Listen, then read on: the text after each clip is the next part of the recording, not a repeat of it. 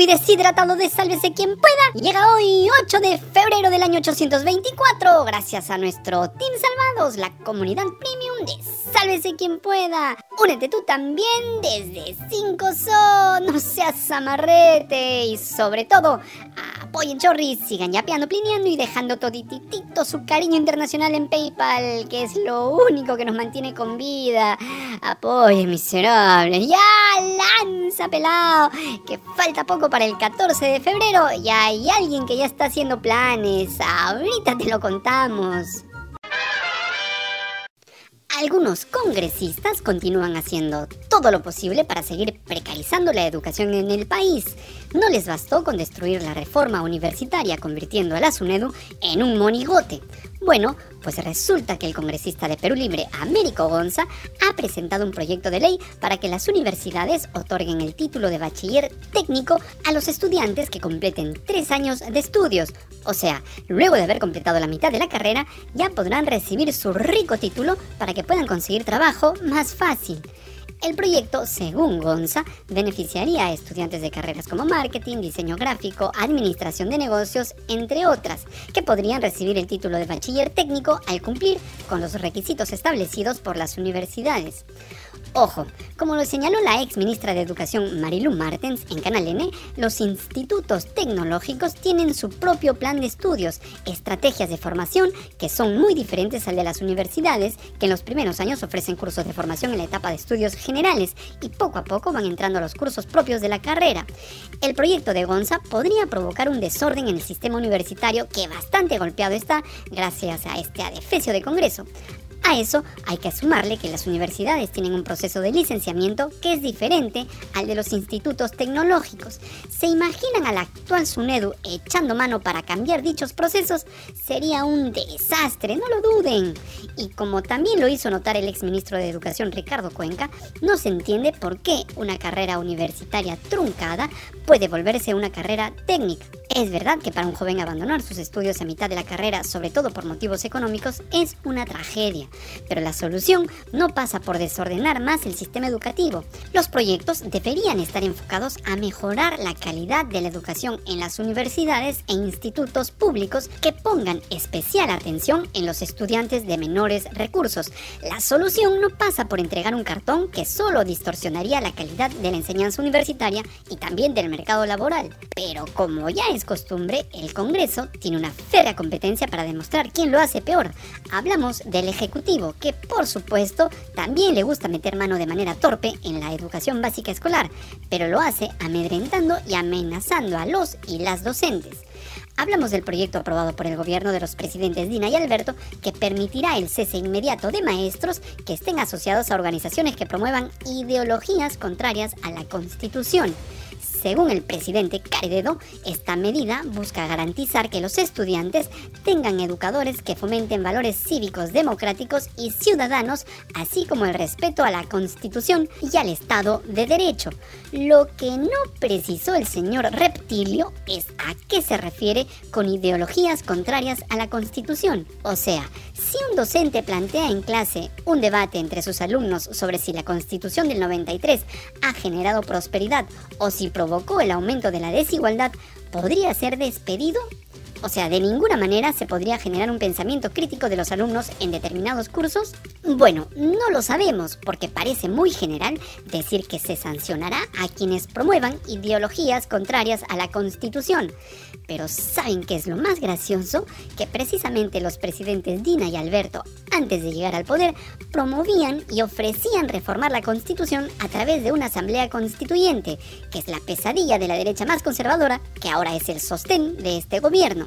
La reforma legislativa propuesta por el Ejecutivo establece que los docentes no deben pertenecer ni individualmente ni en grupo a organizaciones contrarias a los principios constitucionales.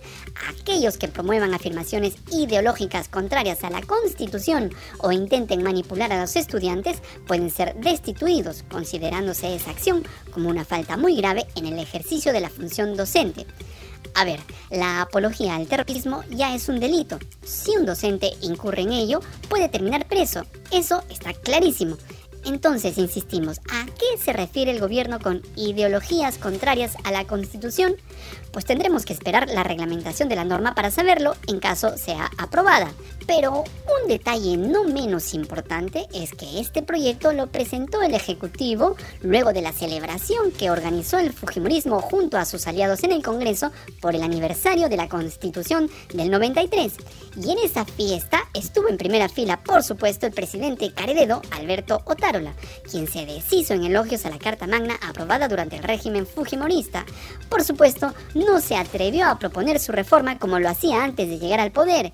Y como te informamos aquella vez que dimos cuenta de esta noticia, esa foto celebrando el aniversario de la Constitución junto a lo más graneado del Fujimorismo te va a perseguir para siempre, Albertito.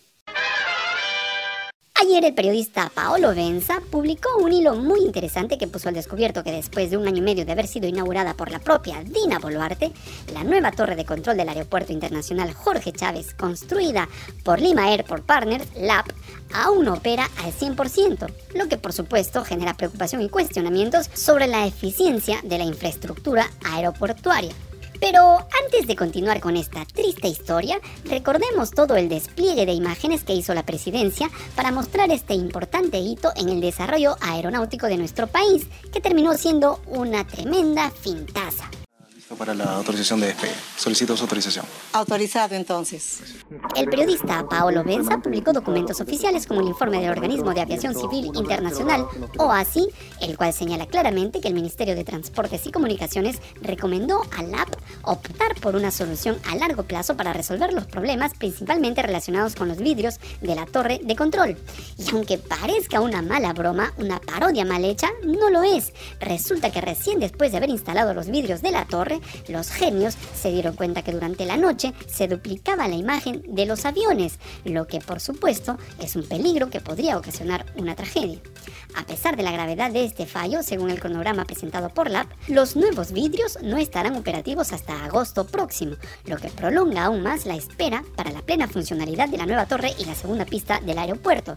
Pero los contratiempos no se limitan a los problemas estructurales. Incidentes como cortes de luz en la torre, atribuidos a fallos en el sensor de temperatura del transformador principal, han generado preocupación entre los operadores de Corpac. Según Benza, el sensor falló dos veces. A pesar de que el app asegura haber corregido la situación cambiando el sensor, la falta de un sistema de respaldo ante posibles cortes de energía ha llevado a Corpac a rechazar el uso de la nueva torre. Esta disputa entre LAP y Corpac ha llevado a un punto muerto, con ambas partes defendiendo su posición sobre la idoneidad de la infraestructura eléctrica. Como consecuencia, tanto la nueva torre de control como la segunda pista del aeropuerto no están operativas, utilizándose solo ocasionalmente y de día, como respaldo durante las horas pico de tráfico aéreo. Además de los problemas técnicos, también se han señalado deficiencias en la capacitación de los controladores aéreos para operar la nueva torre de control a doble pista, según revela una carta enviada por gremios de aerolíneas al Ministerio de Transportes y Comunicaciones. En resumen, la millonaria inversión en infraestructura aeroportuaria no ha dado los frutos esperados, generando preocupación sobre la eficiencia y la gestión de proyectos de esta envergadura en los que siempre aparecen los gobernantes para salir en la fotito. Antes de seguir con el programa y perjudicar más su digestión y seguir dañando su hígado, les queremos recordar que el apoyo de ustedes es importante para que sigamos sobreviviendo. Necesitamos de ustedes para que este mamarrancho de micronoticiero siga adelante. Nos pueden apoyar a través de Yape, Plin, PayPal o haciéndote miembro premium de nuestro canal en YouTube que debido a sus normas a veces desmonetizan nuestros videos porque las cosas que pasan en nuestro país son muy graves y solo de ese ingreso no es posible. Recuerden que también nos ayudan mucho compartiendo nuestros videos para que más personas nos vean. Muchas gracias por su apoyo. ¡Ya, pelao! Sigamos con la información.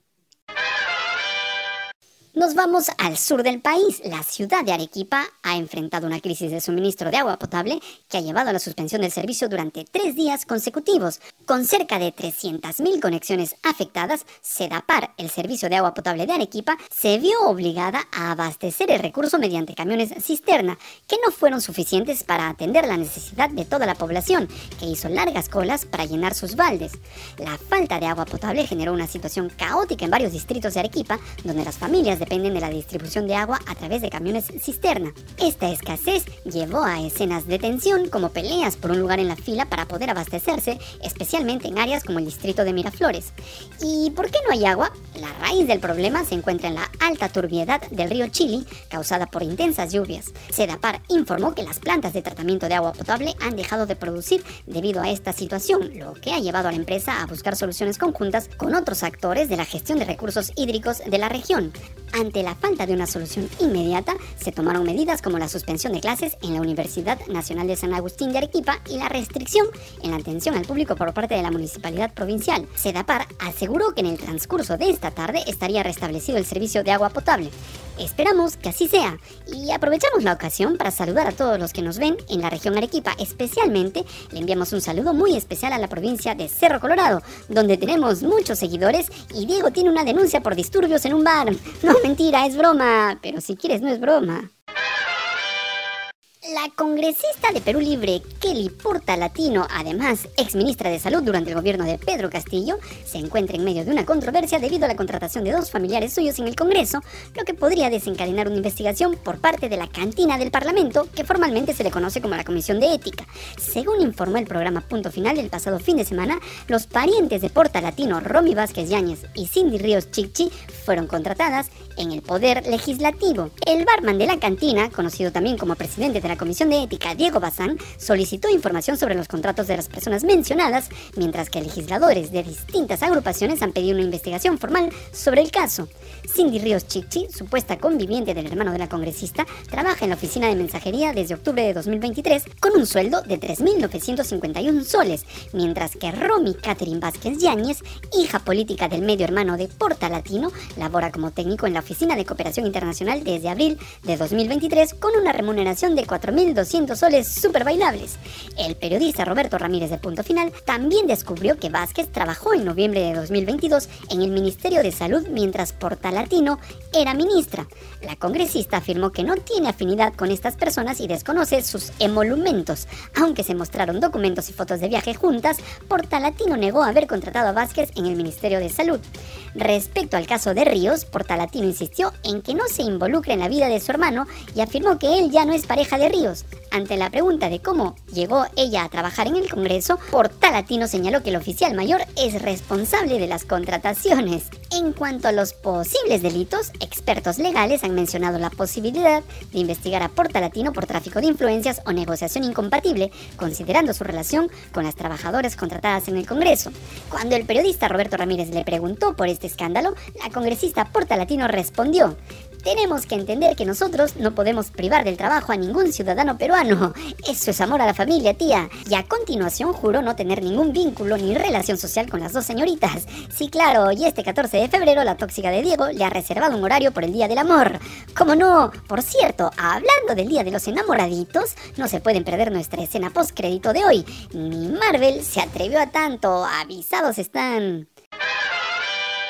El Partido Político Acción Popular, o lo que queda de él, ha tomado la decisión de declarar personas no gratas a John Escano, ex candidato presidencial en 2021, y a Mesías Guevara, ex secretario general, quienes renunciaron a la agrupación el año pasado.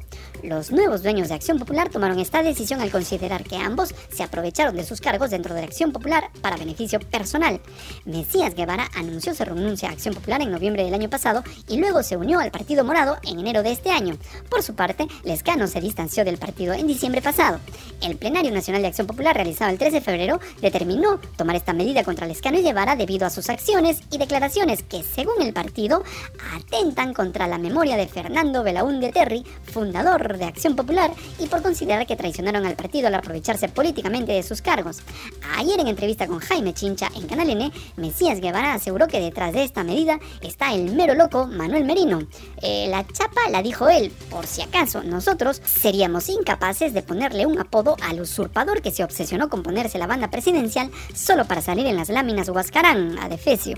Lescano y Guevara utilizaron sus redes para criticar a la actual dirigencia del partido, considerando la declaración como una condecoración y acusando a la dirigencia de traicionar la memoria de Belaunde y manchar la imagen del partido. Y así, niños, es como se usa el símbolo de un partido político para enterrarse a sí mismo. Con los niños no se metan, son un desastre. ¡Nos vamos! te gustó este mamarracho y todavía calorado se el micro noticiero, dale like, comparte el video miserable, suscríbete al canal, tócanos la campanita para ser cómplices y sobre todo, sigue yapeando y plineando, que es lo único que nos mantiene con vida. Ya, pelado, llévate esta basura de programa y no se pierdan la escena post créditos, miserables, lo desprecio.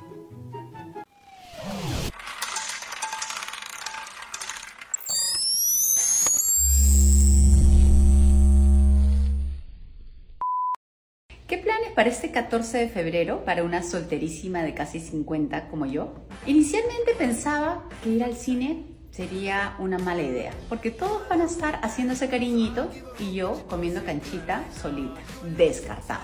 Ya mis hijas están bastante grandes, así que cada uno tiene sus propios planes. Pensaba decirle a mis amigas para hacer algo, pero todas tienen sus galanes, así es que que disfruten. Luego me sugirieron, ¿por qué no te bajas Tinder? Pero la verdad, no estoy preparada todavía. O sí. Más allá de las bromas, estoy convencida que la felicidad está en uno mismo. Por ejemplo, yo disfruto viendo películas, o leyendo un libro, o preparándome comida nutritiva y saludable, o quizás haciéndome un tratamiento de belleza. Me encanta esa sensación de paz y tranquilidad. Definitivamente uno no necesita una pareja para ser feliz. Así es que las chicas solteras de todas las edades, cero excusas. ¿Y tú qué vas a hacer?